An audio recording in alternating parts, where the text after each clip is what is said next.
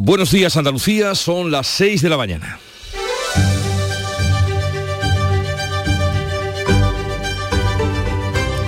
Despierta tu mente, descubre la realidad. En Canal Sur Radio, La mañana de Andalucía con Jesús Vigorra. Continúa el encendido debate por los regadíos en Doñana y sus entornos, que son el Parlamento andaluz, en la política nacional y hasta en Europa. Eurodiputados de distintos grupos, políticos y nacionalidades van a realizar próximamente una visita al Parque Nacional de Doñana, pero el gobierno andaluz tendrá oportunidad de explicarse en Europa, explicar la polémica reorganización de los regadíos en la corona norte del Parque Natural, eh, comarca del Condado. Una delegación de la Junta mantendrá el 3 de mayo en Bruselas una reunión para dar al equipo del comisario de Medio Ambiente todos los detalles de la propuesta que se tramita en los últimos días en el Parlamento de Andalucía. Aunque las posiciones de PP y PSOE siguen muy distantes, los dos grupos han votado en el Parlamento una comisión bilateral formar una comisión bilateral entre los dos gobiernos central y autonómico para acometer obras hidráulicas y los asuntos que atañen a Doñana. Ojalá todos estos movimientos y apasionados debates sean para la mejora del parque natural y su preservación. Vuelve a sorprendernos la violencia juvenil, ahora en Málaga, un juez ha enviado a prisión a tres jóvenes por dar una brutal paliza a un menor al que llegaron a quemar con bengalas. Otros tres menores de edad participaron en linchar a la víctima con una violencia inusitada tras coincidir en una zona del botellón. Ante noticias como esta, tal vez quisiéramos apartarnos del mundo, como hizo Beatriz Flamini, que lleva 500 días aislada en una cueva de Granada en el término de Motril, de la que saldrá esta mañana para luego comparecer ante los medios. Incógnita saber qué contará de esos 500 días aislada con sus 500 noches. En Canal Sur Radio, La mañana de Andalucía con Jesús Vigorra. Noticias. ¿Qué les vamos a contar con Manuel Pérez Alcázar? Buenos días, Manolo. Buenos días, Jesús Vigorra. Pero lo primero, saber del tiempo para hoy. Pues este viernes arranca el fin de semana con cielos poco nubosos, eh, con intervalos de nubes altas y nubosidad de evolución diurna en Sierra Morena. Las temperaturas mínimas irán en descenso en el extremo oriental, en ascenso en el tercio occidental y con pocos cambios en el resto de Andalucía, mientras que las máximas vuelven a subir. Los vientos soplan de levante en el litoral mediterráneo oriental durante la primera mitad del día, girando a poniente por la tarde con vientos del oeste o noroeste en el resto de la comunidad que serán ocasionalmente fuertes en las zonas altas. La Junta de Andalucía explicará el día 3 de mayo a la Comisión Europea su proyecto de reordenación de los regadíos del entorno de Doñana. Bruselas amenaza con nuevas sanciones y el Gobierno con paralizar esta ley. El consejero de Sostenibilidad va a explicar al comisario de Medio Ambiente que la propuesta no pone en riesgo el humedal ni amnistía regadíos irregulares. En el mirador de Canal Sur Radio, Fernández Pacheco ha insistido en que pretende desmentir la versión del Gobierno y conscientes como somos de que si la Unión Europea tan solo escucha los disparates que está diciendo la ministra Rivera, pues hemos movido ficha y por supuesto iremos a Bruselas con la verdad por delante a explicar que esta propuesta no daña a Doñana, el portavoz de la comisión, Tim McPhee, advierte de que Bruselas exigirá la protección de Doñana y hará cumplir la sentencia del Tribunal de Justicia de la Unión Europea que condenó a España por no protegerlo. Si es necesario, la Comisión Europea tendrá la posibilidad de adoptar nuevas medidas para asegurar que España cumple con la sentencia del Tribunal de Justicia sobre Doñana. Los socialistas europeos también han pedido una reunión con el comisario y promoverán una visita al parque de europarlamentarios. Pero el gobierno insiste en que pondrá todas las medidas a su alcance para frenar la propuesta del Parlamento andaluz. Podemos hablar de ecocidio y dice que el gobierno va a desplegar todas sus armas, también las judiciales, para impedir que salgan adelante los planes de la Junta en esta propuesta. En un acto del PSOE, Pedro Sánchez ha vuelto a amenazar. ¿A qué tanta soberbia? ¿Por qué no reconocen el error? Ahora sí, les digo, como presidente del gobierno de España, Doñana no es cortijo de nadie, y mucho menos de la derecha y la ultraderecha andaluza. Doñana es patrimonio de Andalucía, de España, de Europa y vamos a salvar Doñana. Por su parte, el presidente de la Junta acusa al gobierno de promover bulos. Tras un agrio debate con la oposición, Juanma Moreno aceptaba en los pasillos del Parlamento un encuentro con el socialista Espadas. La última reunión se emplazaron a una nueva y presentasteis la moción, o sea, la, proposición de, ley. Y la actitud de la vicepresidenta no es, no es de lealtad yo, yo no voy a respaldar a nadie, pero si puedes, convócame, ¿vale? Tú Venga. sabes que yo por hablar y hablar contigo, encantado. siempre. Venga, Siempre, ahora. Pese a la dureza del debate, el PP ha aprobado la propuesta del PSOE para constituir una comisión gobierno-junta que analice la ejecución de las infraestructuras hidráulicas pendientes y también en Doñana. La provincia de Cádiz no sufrirá de momento nuevas restricciones de agua, pero se mantiene la vigilancia hasta junio. La Mesa de la Sequía ha acordado mantener la restricción de un 5% en el consumo urbano y del 25% en el regadío. En la provincia de Sevilla, 5.000 comuneros de la Comunidad de Regantes del Bajo Guadalquivir recibirán el lunes la primera de las cuatro dotaciones de agua acordadas con la Confederación del Guadalquivir para salvar algunas cosechas. La patronal CEPIME avanza poco interés en de las pymes en las ayudas del gobierno para implantar en nuestro país la semana laboral de cuatro días. Las subvenciones destinadas a pymes industriales de menos de 250 trabajadores pueden llegar a 200.000 euros con la condición de reducir un 10% la jornada laboral durante dos años sin bajar el sueldo. Su implantación debe afectar como mínimo al 25% de la plantilla. La medida fue la exigencia de más país para apoyar los presupuestos de 2021. Ningún país europeo ha implantado esta jornada de 32 horas semanales. La más reducida es de 35. La patronal Cepime avanza escasa implantación de la medida por la caída de la productividad del sector. Ferrovial aprueba el traslado definitivo de su sede a Países Bajos entre amenazas del gobierno y una subida notable en bolsa. Las acciones eh, se han, han subido casi un 1%. El presidente de la compañía, Rafael Del Pino, asegura que no buscan ventajas fiscales sino poder cotizar en Estados Unidos. Ferrovial no se va de España. España ha sido siempre nuestro país y no renunciamos a ello. Ferrovial continuará contribuyendo fiscalmente en España como lo ha hecho desde su fundación hasta ahora. Pese a la aprobación por la inmensa mayoría de los accionistas, el gobierno amenaza con la retirada o reducción de los beneficios fiscales a Ferrovial. Desde Podemos se exige incluso la devolución de todas las ayudas públicas. La Junta elevará una queja formal al Consejo Audiovisual de Cataluña por la parodia de TV3 sobre la Virgen del Rocío. El consejero de la presidencia, Antonio Sanz, la considera indignante y censura los ataques desde Cataluña a la cultura andaluza. Lamenta lo que considera un atentado contra una devoción universal que es también la de miles de catalanes. Y nuevo ataque a la figura del rey de España. En la Facultad de Ciencias Políticas de la Universidad Complutense ha aparecido un muñeco con una corona colgado y con una pancarta que dice el rey tiene una cita en la Plaza del Pueblo, una soga al cuello y que le caiga el peso de la ley. Ha sido reivindicado por el movimiento universitario La Chispa. Por contra, la reina Leticia ha recibido en Córdoba esta elocuente muestra de cariño. ¡Doña Leticia! ¡Que la quiero mucho! ¡A ti, a su marido y a sus hijas! ¡El resto toma por culo! Se ha oído todo, ¿verdad? El Tribunal Superior de Justicia de Andalucía eleva a 164 las rebajas de condena y 15 escarcelaciones en Andalucía por la ley del solo sí es sí. El último caso de escarcelación ha sido el de un violador de Viator en Almería. La ministra de Justicia considera que estos datos evidencian la necesidad de la reforma de la ley que plantea el PSOE y que se debate en el Congreso el próximo día 20. Las posturas en el gobierno de coalición siguen enfrentadas. Las enmiendas de Podemos contemplan la violencia y la intimidación como agravante y aseguran que con la propuesta del PSOE el foco no sería el consentimiento. En Barcelona, por cierto, un juez ha dictado orden de prisión provisional sin fianza para cinco jóvenes de entre 20 y 25 años detenidos en diciembre por una violación grupal a una joven de esa misma edad. Tres de los seis detenidos en Málaga por propinar una paliza a un menor han ingresado en prisión provisional al ser mayores de edad. La Fiscalía de Menores ha impuesto la libertad vigilada a los menores implicados en la paliza, así como una orden de alejamiento respecto a la víctima. Los presuntos agresores terminaron quemando a la víctima con bengalas.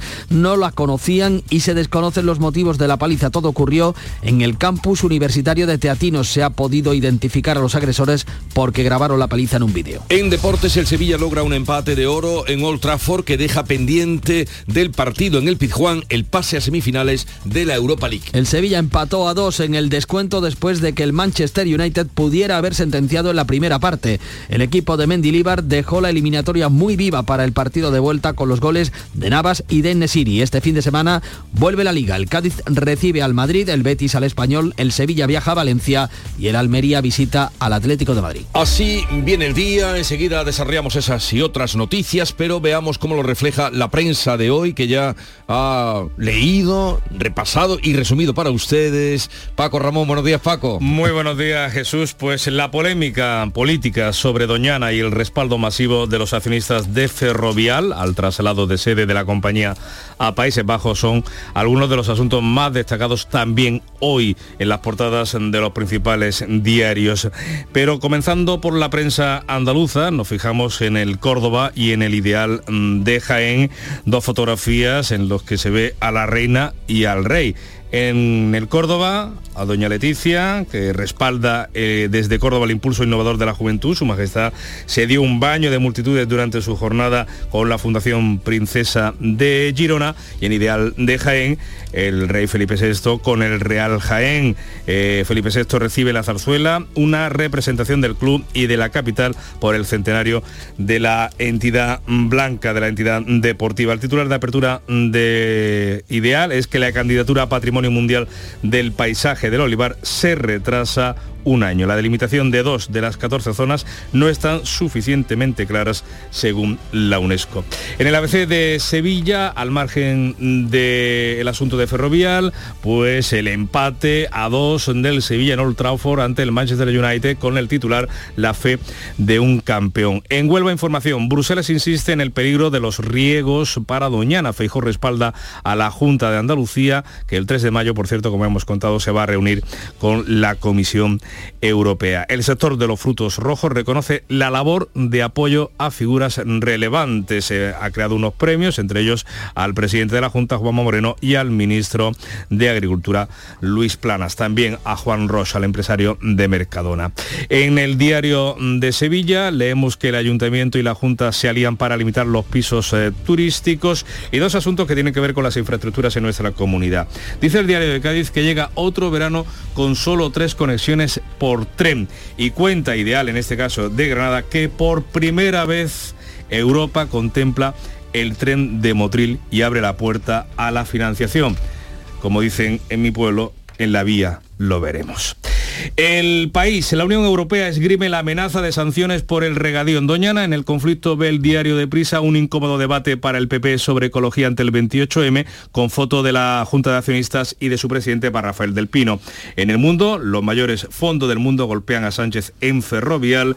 En la vanguardia, la Junta de Ferrovial no cede y, me, y apoya en masa el traslado a Países Bajos. Y leemos en el Confidencial que Podemos, Esquerra y Bildu estallan contra Yolanda Díaz por la ley de vivienda y reclaman su protagonismo.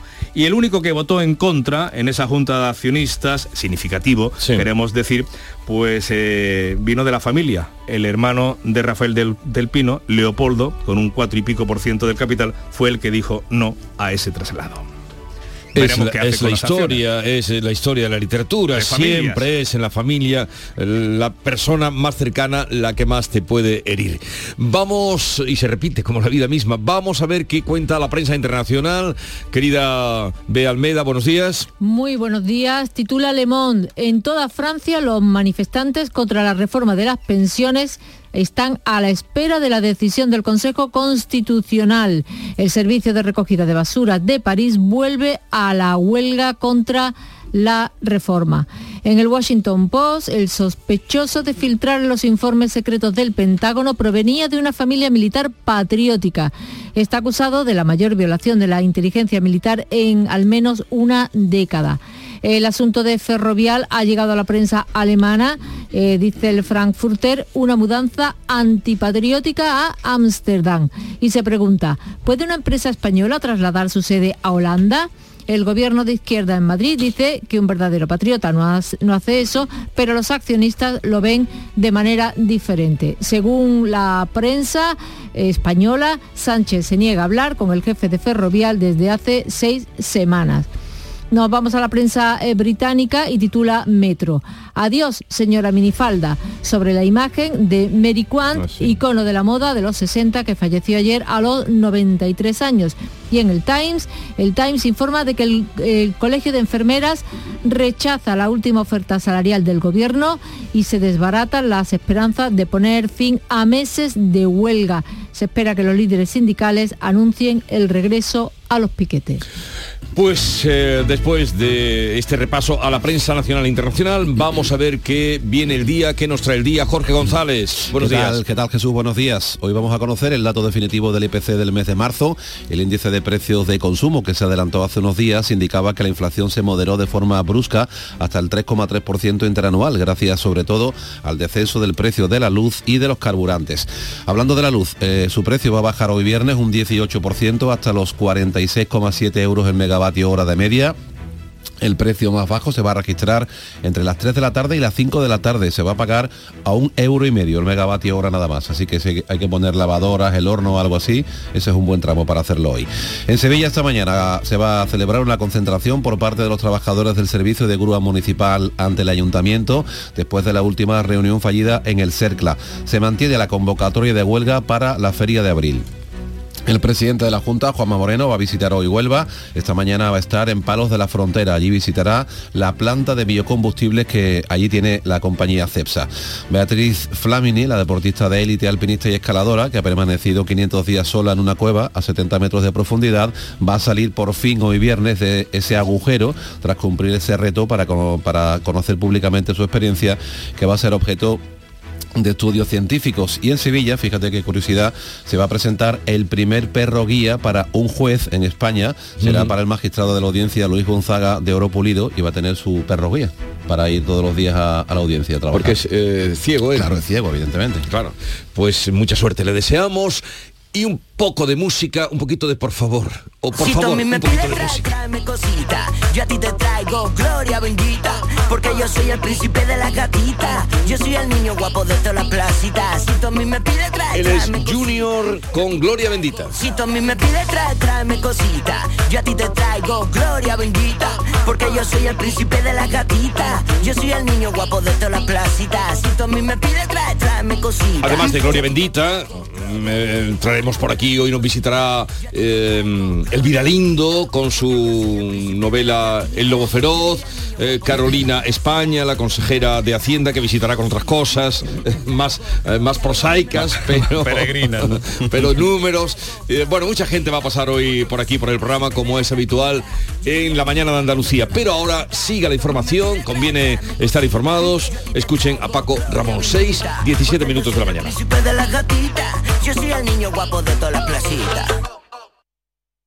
Del 13 al 16 de abril, en Fibes Sevilla se celebra la primera edición de la Feria Andaluza de Arte y Cultura. Un evento dedicado a galerías, editoriales, diseñadores, un espacio expositivo para exhibir, expandir y contemplar el arte y la cultura. Entra en fadac.es e infórmate de todos los detalles del evento. Adéntrate del 13 al 16 de abril en Fibes Sevilla. Las mañanas de los fines de semana son especiales, porque en Canal Sur Radio te ofrecemos una radio que te interesa, emocionante, con mucha información y diversión en Días de Andalucía. Días de Andalucía. Este fin de semana, desde las 8 de la mañana, con Carmen Rodríguez Garzón en Canal Sur Radio. Más Andalucía. Más Canal Sur Radio. En Canal Sur Radio, la mañana de Andalucía con Jesús Vigorra. Noticias.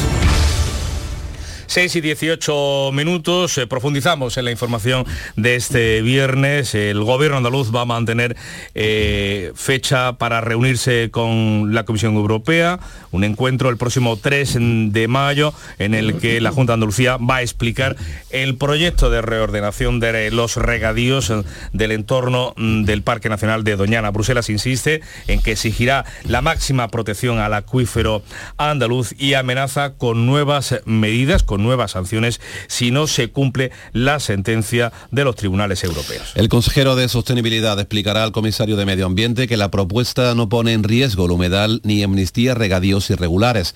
Aquí en Canal Sur Radio, Fernández Pacheco ha insistido en que pretende desmentir la versión del gobierno al que acusa de despreciar Andalucía. Ya está bien de, de tópicos contra los andaluces, ya está bien de tirar siempre del manual del desprecio. Yo creo que no nos merecemos eso. Lo razonable hubiera sido convocar esas mesas, poder reunirnos técnicamente, abordar el problema todos juntos y dar una solución a esas 600 familias que no tienen culpa de nada. La Comisión Europea insiste en que va a exigir la protección de Doñana si fuera necesario. El portavoz, Tim McPhee, ha recordado que el Tribunal de Justicia de la Unión Europea condenó a España por no hacer lo necesario para proteger el humedal. En marzo ya se advirtió a España por carta de posibles sanciones. Si es necesario, la Comisión Europea tendrá la posibilidad de adoptar nuevas medidas para asegurar que España cumple con la sentencia del Tribunal de Justicia sobre Doñana.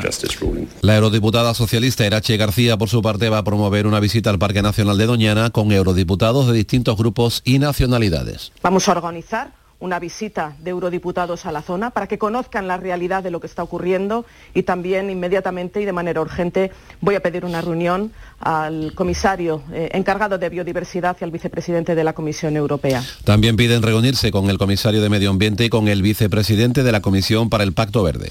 Pues mientras tanto, el Gobierno de la Nación vuelve a advertir a la Junta de Andalucía que planteará todas las medidas a su alcance, se ha hablado también de ese recurso al Tribunal Constitucional, para frenar la proposición de ley aprobada por el Parlamento andaluz, impulsada por los partidos Popular y Vox. En un acto del PSOE, Pedro Sánchez ha insistido en este mensaje. ¿A qué tanta soberbia? ¿Por qué no reconocen el error? Ahora sí, les digo, como presidente del gobierno de España, Doñana no es cortijo de nadie, y mucho menos de la derecha y la ultraderecha andaluza. Doñana es patrimonio de Andalucía, de España, de Europa, y vamos a salvar Doñana. El presidente andaluz, Juanma Moreno, ha acusado la pasada tarde al Ejecutivo de Pedro Sánchez de difundir bulos sobre el asunto de Doñana, que ha llegado, ha dicho, incluso a Bruselas. Siempre estamos protegiendo nuestros espacios naturales de los que estamos firmemente comprometidos con Doñana, por supuesto, como gran referencia de ese tesoro irrenunciable del patrimonio andaluz. Algunos se empeñan precisamente en contar medias verdades, medias mentiras o directamente los bulos, ¿no? Algunos se empeñan en, en, ensuciar la verdad con difamaciones que poco tienen que ver con la realidad. Desde su partido, el presidente de los populares, Núñez Feijó, ha mostrado su respaldo a la proposición de la Junta y lamenta el tratamiento del gobierno andaluz. Y además ha traspasado otra línea, llamarle señorito soberbio a el presidente legítimo de la Junta de Andalucía y considerar que Andalucía es una esquinita del territorio español. Para Podemos todo esto es un ecocidio y asegura que el gobierno va a desplegar todas sus armas, también las judiciales, ha añadido, para impedir que salga adelante los planes de la Junta de Andalucía. Un asunto, como ven, que no para de provocar reacciones y que ha centrado esa sesión de control en el Parlamento andaluz desarrollada este jueves. El líder del PSOE, Juan Espadas, ha acusado al presidente Juanma Moreno de mentir, ha dicho a los regantes, y de amenazar a Doñana. Juanma Moreno le ha respondido que el PSOE está en este asunto a las órdenes de Moncloa. ¿Por qué usted y su gobierno han decidido huir de un debate de esta que usted decía era la legislatura del agua, ¿lo recuerdan? Va camino de ser no solo la legislatura de la sequía, sino desgraciadamente la legislatura en donde se produjo la mayor amenaza a los recursos hídricos que hay en Andalucía. Su grupo se abstiene y ahora vota en contra porque recibe un telefonazo del señor Sánchez y le dice, esto es lo que hay que hacer, que es como funciona el Grupo Parlamentario Socialista en esta legislatura. Ordeno y mando desde Moncloa. Ese era el tono dentro de la Cámara, hablaban así en los pasillos. La última reunión se emplazaron a una nueva y presentasteis la moción, o sea, la, la proposición de, de, ley. Y la actitud de la vicepresidenta no es, no es de no, yo, yo no voy a respaldar a nadie, pero si puedes, convócame, ¿vale? Tú Venga. sabes que yo por hablar y hablar contigo, encantado siempre. Venga, siempre, ahora. además. Bueno, pues como ven, un tono completamente distinto. La formación por Andalucía asegura que la proposición hace daño al parque y también a la reputación de Andalucía. El presidente ha acusado al portavoz de Adelante, a Ignacio García, que su grupo convirtió el debate en un show, ya saben, al volcar un vaso de arena sobre el escaño del presidente de la Junta. Me, entristece en realidad que a usted le preocupe más que se ensucie su mesa a que, se, a que se esté secando Doñana. La verdad, dice mucho de su gobierno. Tampoco hubiera sido muy gratificante y ver cómo su grupo transformaba un debate que supuestamente para usted es muy importante en una performance, en una política show de esa iniciativa que estábamos debatiendo.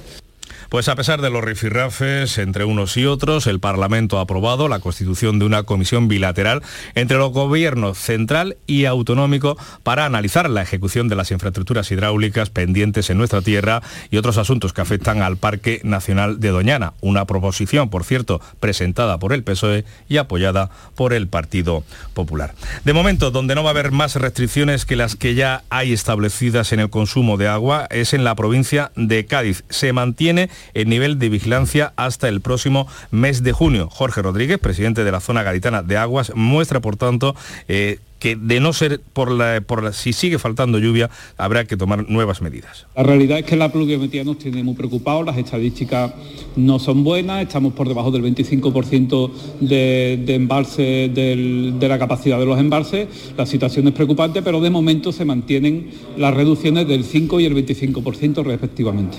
Pues de otra parte, la comunidad de regantes del Bajo Guadalquivir va a recibir el próximo lunes la primera de las cuatro dotaciones de agua acordadas por la Confederación.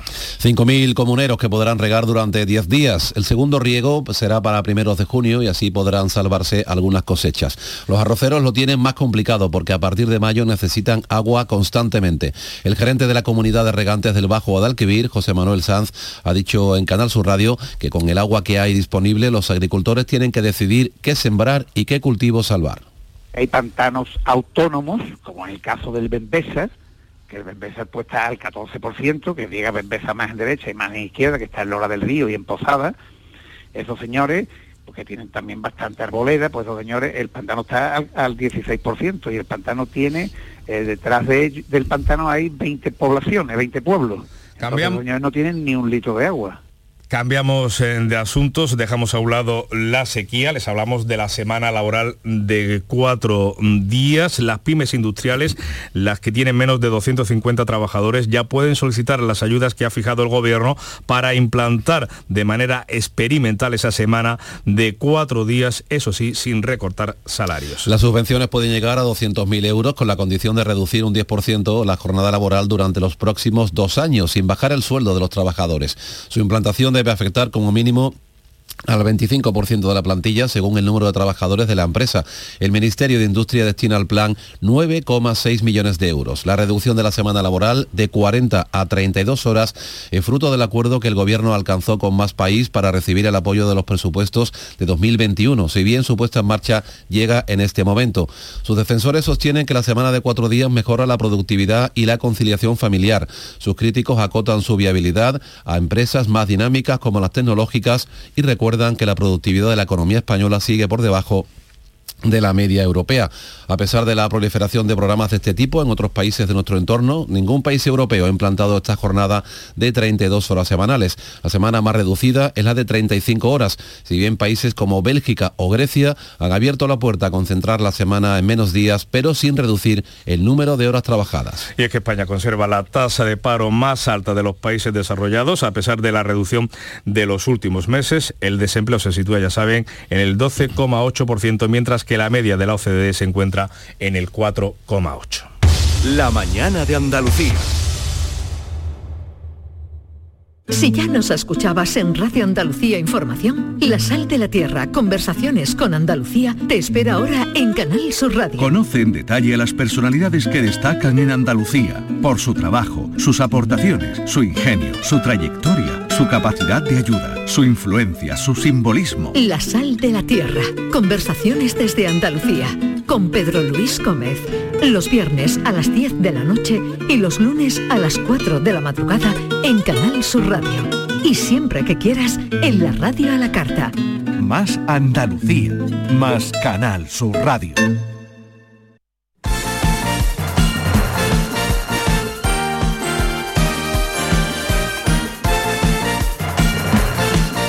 Y vamos con los deportes, con ese empate del Sevilla en Old Trafford. Antonio Camaño, muy buenos días. Hola, ¿qué tal? Buenos días. El Sevilla empató en Old Trafford 2-2 ante el Manchester United en el partido de ida de los cuartos de final de la Europa League, en un encuentro marcado por los siete cambios de Mendilibar con respecto al partido de Liga. El Sevilla, aún así, aguantó el arreón inicial de los ingleses que aprovecharon los errores individuales de una defensa que dio demasiadas facilidades a un equipo del nivel del Manchester United. Pero que con el gol de Navas y en Nesiri en el tramo final deja muy abierta la eliminatoria para el estadio Ramón Sánchez Pizjuán dentro de una semana. Y en el Betis la nueva ciudad deportiva que se está construyendo en dos hermanas llevará el nombre de Rafael Gordillo, una de las leyendas de la entidad verde y blanca. En Cádiz muy pendiente porque se enfrenta al Real Madrid este próximo fin de semana de los hombres que puede recuperar Sergio González. La buena noticia es que Zaldúa, que no va a jugar pero que ya está recuperado de su lesión, entrenó en el día de ayer. El que sí va a estar es con total seguridad Fali, sustituido en el Benito Villamarín después de la agresión de Aitor Ruibal, ya está entrenando con sus compañeros.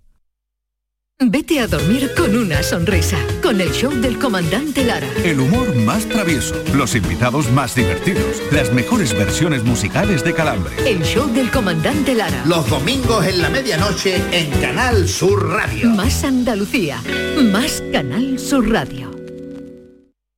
Escuchas La mañana de Andalucía con Jesús Vigorra. Más Andalucía, más Canal Sur Radio.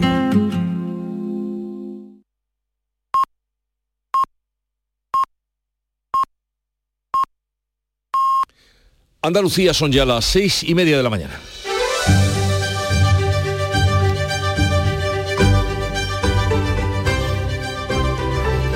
Y a esta hora con Jorge González repasamos en titulares las noticias más destacadas de este 14 de abril. La mañana de Andalucía con Jesús Vigorra.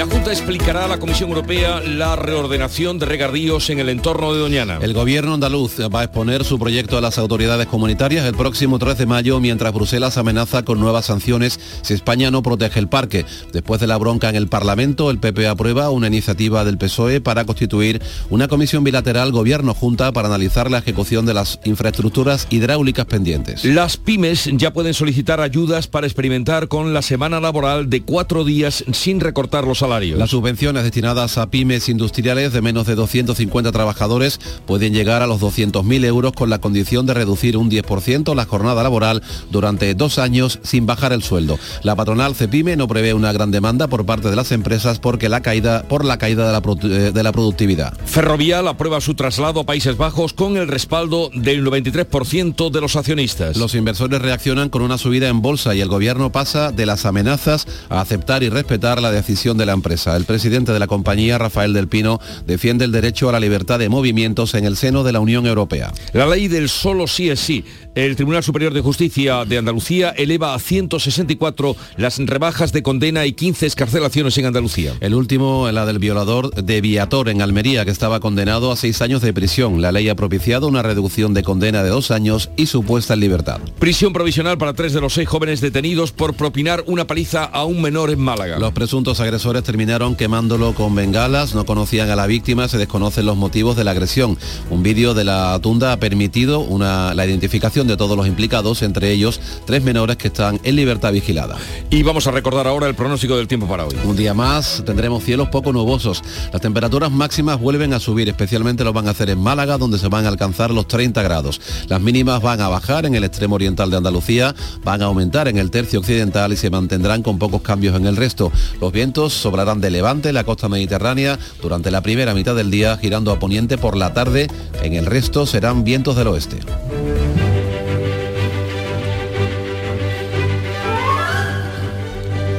Y vamos a recordar hoy a Santa Lidia, a Santa Lidia, que es la patrona de los enfermos crónicos porque era una muchacha alegre, simpática, buena, bella, patinaba, patinaba con soltura, con elegancia, pero tuvo una caída, se rompió la columna vertebral y quedó, fue un completo martirio para ella, pero afrontó con mucha dignidad su enfermedad hasta el final y sin poder dormir y de ahí la elevación. Que sea la de los enfermos crónicos. Sí, sí, pero en fin, eh, de ahí Santa Lidia.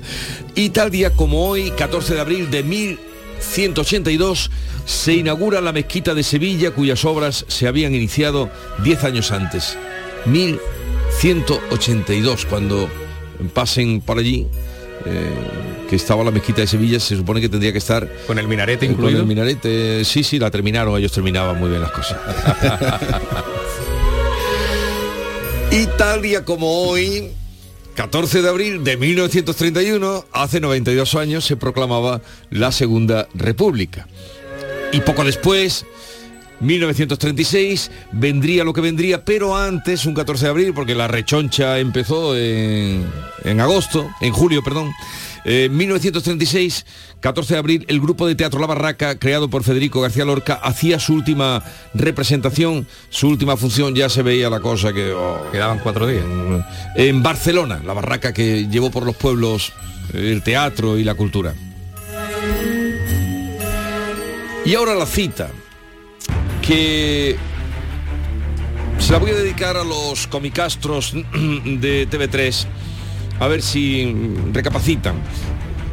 Miren, es de- del manual de periodismo de 1912. Manual de periodismo de 1912. Lo encontré y tomé nota. Dice, con el tópico no hemos hecho otra cosa más que empedrar el pensamiento. Ahí lo dejo. Con el tópico no hemos hecho otra cosa que empedrar el pensamiento. Manual de periodismo de 1912. Entonces no había ni escuela de periodismo, pero había un manual para que la gente que entraba en esto supiera cómo apañarse. Vamos ahora, eh, querido Paco, con la segunda entrega de la prensa del día, lo que has encontrado. venga, vamos a apañarnos con las portadas de los periódicos andaluces en primer lugar, con esas eh, dos referencias eh, a los reyes en dos diarios del interior de Andalucía, el de Córdoba, con la presencia de la reina en la Fundación Princesa de Girona, con esa jornada dedicada a esta fundación y su paseo por las calles de Córdoba. Dice que, eh, bueno, se da un de multitudes, la reina respalda desde Córdoba el impulso innovador de la juventud, conoce de primera mano diversas iniciativas para nuevos proyectos educativos y culturales y como decimos un baño de multitudes con alguna espontánea, como hemos escuchado.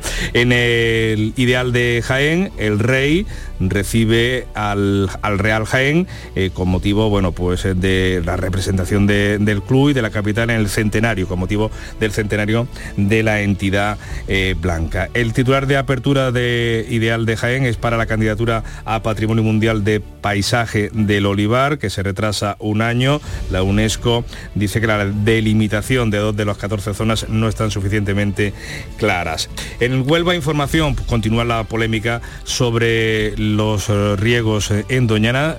Abre el periódico diciendo que Bruselas insiste en el peligro de los riegos para Doñana y que Feijo respalda la postura de la Junta de Andalucía que el próximo 3 de mayo, como contamos, se va a reunir con la Comisión Europea. En el diario de Sevilla, el Ayuntamiento y la Junta se alían para limitar los pisos turísticos. Fotografía de portada para el pequeño milagro en Manchester del Sevilla tras empatar al final mm, del partido después de sufrir pues o de ir perdiendo durante todo el encuentro. Empate a dos. Diario de Cádiz. Llega otro verano con solo tres conexiones por tren con Madrid. La falta de servicios diarios contrasta con el potencial turístico de la provincia, potencial que hemos visto esta pasada Semana Santa con el cartel de completo. Y en Ideal de Granada, Europa contempla por primera vez el tren de Motril y abre la puerta a su financiación. La Comisión de Transportes aprueba una enmienda para incorporar esta conexión a la red transeuropea de mercancías y viajeros. Sería la conexión de dos puertos, Mm. el puerto de Motril con el puerto seco que sería Jaén, después del acuerdo que ha llegado la autoridad portuaria y la capital jienense. En los periódicos de tirada nacional, ABC, eh, respaldo masivo de los accionistas a Ferrovial pese a los ataques del gobierno, el 93% apoyan el traslado de la sede a los Países Bajos. En el país leemos que, con titular de apertura, la Unión Europea esgrime la amenaza de sanciones por el regadío en Doñana. En el conflicto ve el diario de Prisa un incómodo debate para el PP sobre la ecología ante el 28M. Foto para la Junta de Accionistas y el presidente de Ferrovial, Rafael del Pino. Ferrovial se va a Países Bajos pese a la presión del gobierno. En el mundo, los mayores fondos del- de inversión del mundo golpean a Sánchez en Ferrovial y apoyan la propuesta de llevar la sede a Países Bajos. También los pequeños accionistas votan a favor del traslado que logra un apoyo, un apoyo del 93%. Y dice el diario que eh, Calviño se pliega a la decisión. La foto es para un sonriente Rafael del Pino. También se hace eco el mundo de la polémica mm, de Doñana. 30.000 trabajadores del oro rojo, se refiere a los frutos rojos, la fresa, los berries de la provincia de Huelva y la sequía amenazan mm, Doñana. Dice el mundo que el gobierno usa el parque como ariete, mm, el gobierno utiliza el parque como ariete contra la Junta de Andalucía. En la vanguardia leemos eh, que la Unión Europea amenaza con multas millonarias por el caso Doñana y que el Parlamento catalán tiene 10 días para decidir sobre mm, Borràs, condenada la política de Junts per Cataluña. En los digitales, el español Sánchez se comprometió por ley en 2018 a hacer 10 obras para salvar Doñana y no se ha iniciado ninguna. En el confidencial Podemos y Esquerra, también Bildu estallan contra Yolanda Díaz por la vivienda, la ley de vivienda, y reclaman su protagonismo. Vamos ahora con la prensa internacional de la que se encarga Beatriz Almeida. Día clave para Francia. El equivalente al Tribunal Constitucional de España va a decir si la reforma de las pensiones se ajusta a la Carta Magna. Titula Le Parisien, 130 manifestaciones previstas en el país. Liberación, incluso si los sabios del Constitucional validan el método del gobierno para la reforma, el ocaso del quinquenio ya ha comenzado y el presidente es el principal responsable de ello. ¿Y qué va a hacer Emmanuel Macron en un día como hoy? Pues lo leemos en Le Figaro. Macron irá hoy viernes al recinto de Notre Dame de París, cuatro años después del incendio. Eh, acude con su esposa para contemplar el final de la reconstrucción de la estructura que soportará la nueva flecha, la aguja, ese pináculo Sí. flamígero que vimos caer, Caer, envuelto sí, sí. en llamas en directo, ¿no? Veremos Y- cómo queda hoy. ¿Qué cuentan, ¿Qué cuentan los periódicos del filtrador jovencísimo de documentos del Pentágono? Pues en el Washington Post eh, leemos que se llama Jack Teixeira. Te- Teixeira es seguro de ascendencia De gallega, vamos, seguro. 21 años, guardia nacional y un amigo suyo cuenta que quería presumir de los secretos que conocía. Filtró información de movimientos de líderes políticos de alto rango, de fuerzas militares, de espionaje de Rusia sobre Israel y de aliados como Ucrania y Corea del Sur. El New York Times, cuando top secret, ultra secreto, no es tan secreto. Teixeira desempeñaba un puesto subalterno, pero tenía acceso a una red informática interna del Departamento de Defensa. La filtración de documentos abre un debate sobre las autorizaciones de seguridad. Y el Corriere de la Sera, el italiano, porque esto mm, la verdad es que abre todos los periódicos del mundo, dice que el FBI eh, ha dado con él por los detalles de los márgenes de las fotos de los documentos que subía a su foro de videojuegos. Una mesa, unos azulejos que coincidían con los de la casa de sus padres. Y hay otros asuntos. Alemania va a cerrar mañana sus tres últimas plantas nucleares y dice adiós a este tipo de energía. El Berliner. Después de 50 años se cierran las tres últimas por presión de los verdes, pero estos cometen los mismos errores que los defensores de la energía nuclear. Y dice el artículo, no derribar puentes hasta que los nuevos estén listos y en funcionamiento. En el Frankfurter leemos, el Estado Libre de Baviera, que por eso es libre, dice que no, que, que- que Berlín no tiene la última palabra. Y el primer, el primer ministro bávaro está en contra, dice que es un grave error y un peligro real para Alemania, ya que no podemos garantizar el suministro de energía a largo plazo. Hay al lado otro tema recurrente que llevan meses mm, eh, escribiendo eh, sobre él y es que a partir de 2024 se prohíbe instalar calefacción de gasóleo y, y gas y los que ya la tengan con más de 30 años están obligados a renovarlas. El 60% de los alemanes, alemanes vive de alquiler y los propietarios pueden repercutir en los arrendamientos el coste de la renovación, pero solo un 8%. Y a ver cómo recoge, eh, perdón, la prensa de Brasil esta visita en China de eh, el presidente de, De Lula. Brasil con eh, Xi Jinping. Pues sí, China es el principal socio comercial y leemos en O Globo que Lula adopta un discurso similar al de Putin contra el dólar. Critica su uso como moneda global y se declara partidario de usar el yuan chino en lugar de la moneda estadounidense. Y termina la prensa británica, el, di- el diario Metro, adiós señora minifalda, sobre la imagen de Mary Kwan, icono de la moda de los 60 que ha fallecido a los 93 años. Con su menela corta, sus larguísimas piernas, la vemos joven, no tan joven, ya mayor. El Financial Times la recuerda como una pionera de la cultura juvenil británica y el Daily Mail como el genio que inventó la moda moderna. Adiós, señora Minifalda, adiós, señora Almeda, hasta el lunes. Adiós. La mañana de Andalucía. ¿Te gustan los chollos? En Rapimueble los tienes así de claros. Dormitorio de matrimonio solo 149 euros. Composición juvenil solo 394 euros. Llévate tu chollo al instante y paga en 12 meses sin intereses con la garantía de Rapimueble. Más de 200 tiendas en toda España y en rapimueble.com. Cercanía. Las historias que pasan en nuestra tierra. Andalucía en profundidad. Actualidad. El cafelito de siempre. Así es la tarde de Canal Sur Radio con Mariló Maldonado. Tres horas para disfrutar de una radio emocionante. Andalucía, son las 3 de la tarde. La tarde de Canal Sur Radio con Mariló Maldonado. De lunes a viernes desde las 3 de la tarde. Más Andalucía, más Canal Sur Radio. En Canal Sur Radio, la mañana de Andalucía con Jesús Vigorra. Noticias.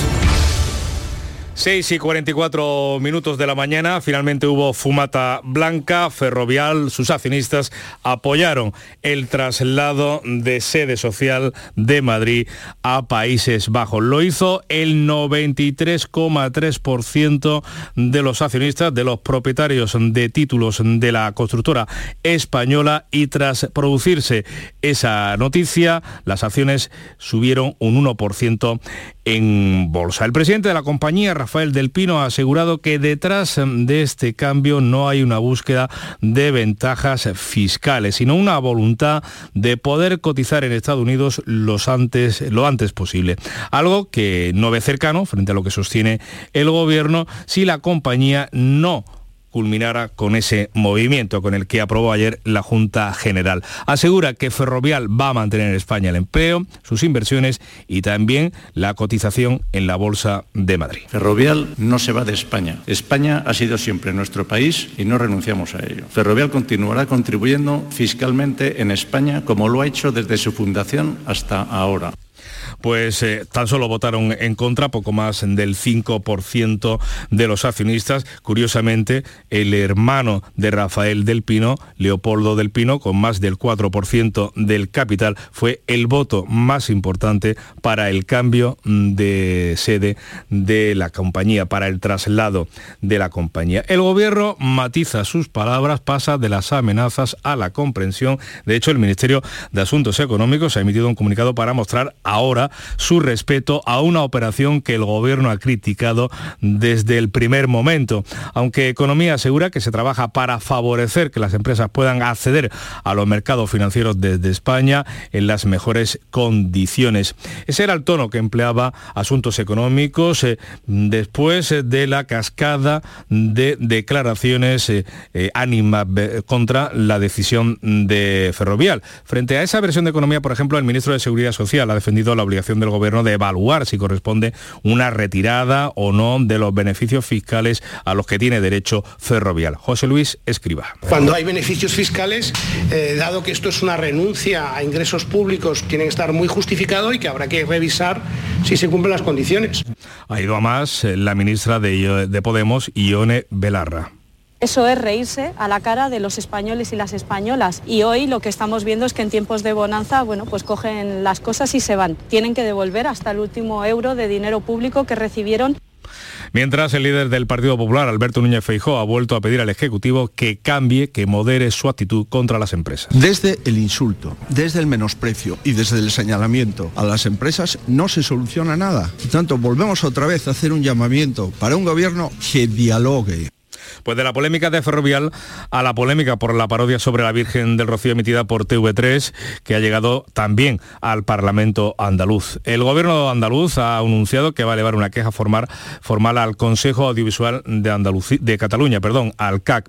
El consejero de la presidencia, Antonio Sanz, ha calificado de indignante esa escena que traspasa cualquier límite del humor. Ha censurado los ataques continuos a nuestra tierra y nuestra cultura. Lo que me sorprende aquí es el silencio del Grupo Socialista lo que parece increíble es que lo que se decida sea apoyar al gobierno de Sánchez por encima de todo, aunque eso sea dejar tirado a los andaluces, no defenderle. Aquí lo importante es sostenerse en el sillón, aunque nos agredan a los andaluces, aunque ataquen a los andaluces. Cambiamos de asuntos. Eh, la ministra de Justicia, Pilar Job, ha explicado que la petición de indulto del expresidente de la Junta, José Antonio Griñán, está en fase de tramitación sin que haya plazos para resolverlo. En una entrevista radiofónica, la titular de Justicia ha afirmado que habrá indultos si concurren las condiciones de utilidad pública, de justicia y de equidad. No obstante, ha insistido en que el Gobierno es restrictivo a la hora de otorgar indultos. Eh, José Antonio Griñán es el único de los condenados de los seres que sigue a esta hora fuera de prisión. Y nuevo ataque a la figura del rey. En la Facultad de Ciencias Políticas de la Universidad Complutense de Madrid ha aparecido un muñeco con una corona colgado, con una cuerda. El, junto a él, una pancarta en la que se podía leer, el rey tiene una cita en la Plaza del Pueblo, una soga al cuello y que le caiga el peso de la ley. Es la canción de un artista catalán. Por contra, la reina Leticia ha recibido el cariño de la gente este jueves en Andalucía, en Córdoba, en un momento de su visita, una señora de edad, una señora mayor, le ha mostrado su admiración a ella, al rey y a sus hijas y lo ha hecho de esta manera tan elocuente. La quiero. A ti, a su marido y a sus hijas. El resto toma por culo. Pues queda dicho, eh, así lo ha dicho esta mujer en, en Córdoba. 7 menos 10 minutos de la mañana es el tiempo de la información local, la más cercana, en Canal Sur Radio y Radio Andalucía Información.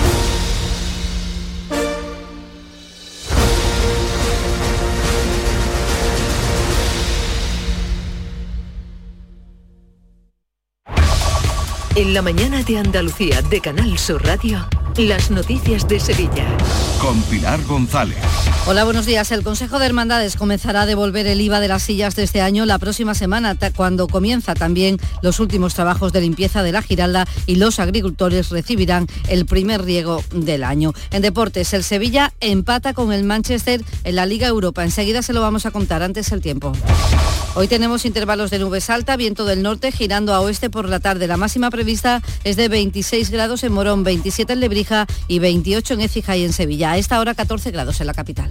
bien te sientas, chiquilla, que bien te sienta. Qué bien te sienta tu traje de flamenca Aires de Feria. Sus nuevos diseños te van a enamorar. Lunares, colores y texturas, reflejos de nuestra tierra. Aires de Feria. Trajes de flamenca llenos de elegancia, sensualidad y creatividad. Aires de Feria. Enamorados de Andalucía.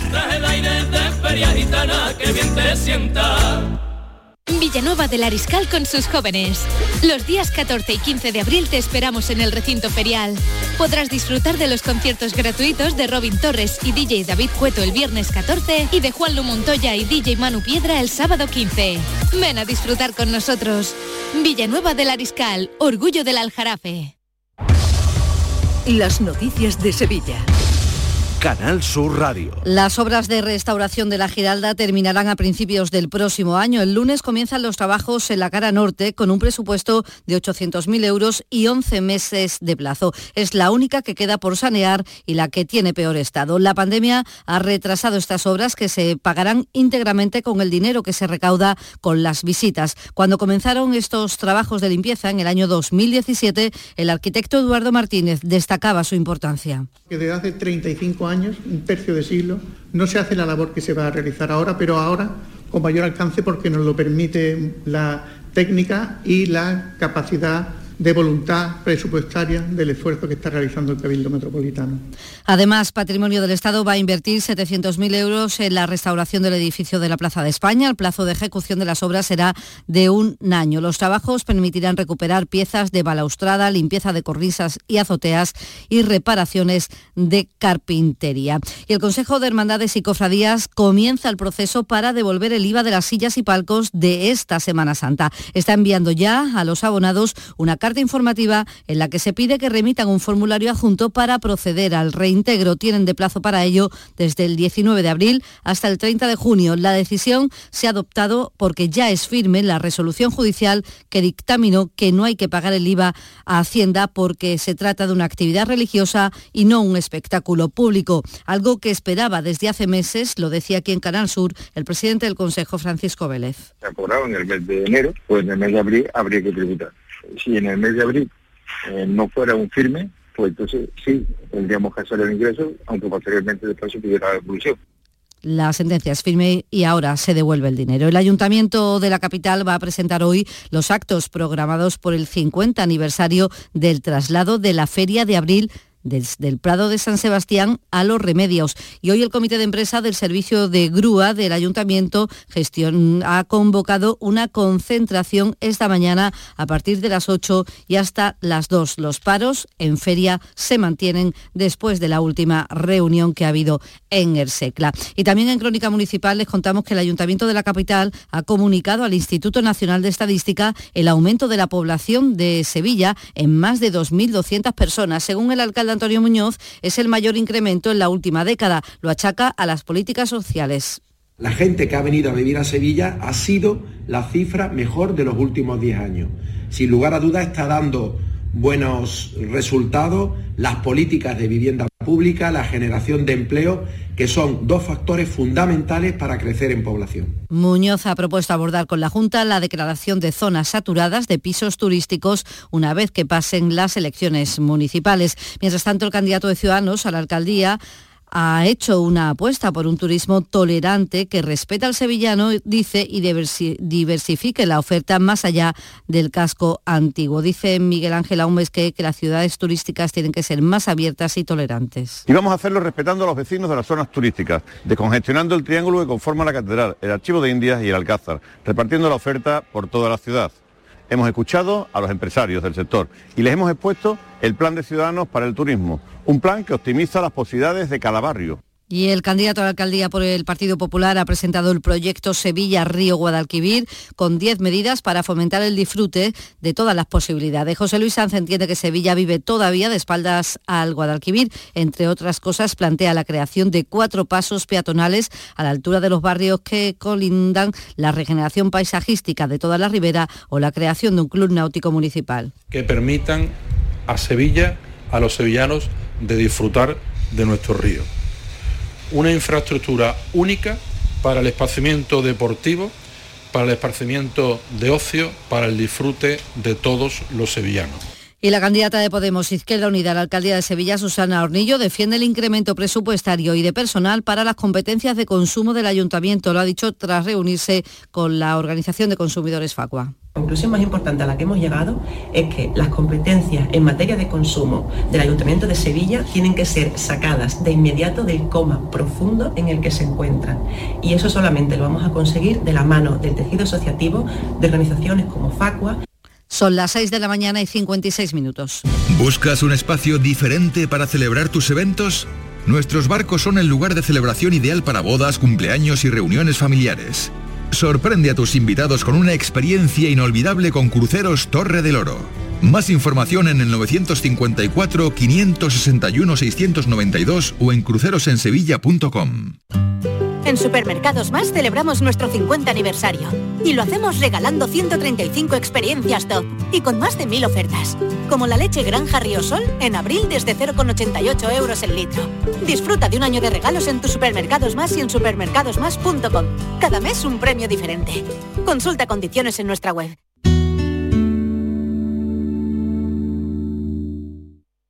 ¿Te imaginas un mundo sin música y un océano sin peces? No pasemos del sonido al silencio. Ven a conocer al Acuario de Sevilla, una especie amenazada, el pez guitarra. Descúbrelo en acuariosevilla.es.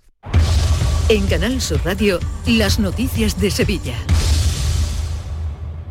La comunidad de regantes del Bajo Guadalquivir recibirá el próximo lunes la primera de las cuatro dotaciones de agua acordadas con la Confederación Hidrográfica. 5.000 comuneros que podrán regar durante 10 días. El segundo riego será a primeros de junio y así se podrán salvar algunas cosechas. Los arroceros lo tienen más complicado porque a partir de mayo necesitan agua constantemente. El gerente de la comunidad de regantes del Bajo Guadalquivir, José Manuel Sanz, ha dicho aquí en Canal Sur Radio que con el agua que hay disponible los agricultores tienen que decidir qué sembrar y qué cultivar salvar? Bueno, pues la gente se van a adaptar a lo que hay. Hombre, que tú dices, pues que es que un, una arboleda pues necesita un naranjo, un almendro necesita 5.500 metros cúbicos por hectárea. Bueno, pues este año pues le va a poder dar 2.500 o 3.000. El Bajo Guadalquivir también tiene unas, unas presas. Voy a ayudar en su momento, en esas emboladas, pues a lo mejor la embolada dura, me da igual 10 días. Pues yo a lo mejor continúo 5 días más o 6 días más y doy para que la gente termine de regar. La Guardia Civil ha detenido en el aeropuerto de Sevilla a un hombre de nacionalidad malaya cuando trataba de salir de España con dos maletas en las que llevaba 13 kilos de angulas vivas valoradas en 90.000 euros. Se dirigía a Casablanca, pero su destino final era Asia. La portavoz de la Guardia Civil, Rosa Reina, ha explicado cómo se llevaban las angulas vivas en las maletas. Fueron sorprendidos en los márgenes del río Guadalquivir a la altura del término municipal de Puebla del Río, pescando este, esta especie con, con caña. Además, fueron denunciados por carecer de licencia de pesca y seguro obligatorio. La policía ha detenido a 145 personas en Sevilla por formar parte de una trama de fraude a la seguridad social e inmigración clandestina. Primero, los agentes destaparon una red en la que mujeres españolas, a cambio de dinero, se registraban como parejas de hecho con hombres extranjeros a los que después se les hacía contrato de forma fraudulenta. Vamos con el deporte. Antonio Camaño, buenos días. Hola, ¿qué tal? Muy buenos días. El Sevilla empató en Old Trafford 2-2 ante el Manchester United en el partido de ida de los cuartos de final de la Europa League en un encuentro marcado por los siete cambios de Mendilibar con respecto al encuentro de liga, pero el Sevilla aguantó el arreón inicial de los ingleses que aprovecharon los errores individuales de una defensa del Sevilla que dio demasiadas facilidades a un equipo como al Manchester. Pero con el gol del Navas y también el de Nesiri en el tramo final, deja abierta la eliminatoria para el Estadio Ramón Sánchez Pijuán dentro de una semana. Y en el Betis, la nueva ciudad de deportiva del conjunto verde y blanco que se está construyendo en dos hermanas va a llevar el nombre de Rafael Gordillo, una de las leyendas de la entidad verde y blanca. A esta hora tenemos 13 grados en Coria, 12 grados en Araal, 14 en Sevilla.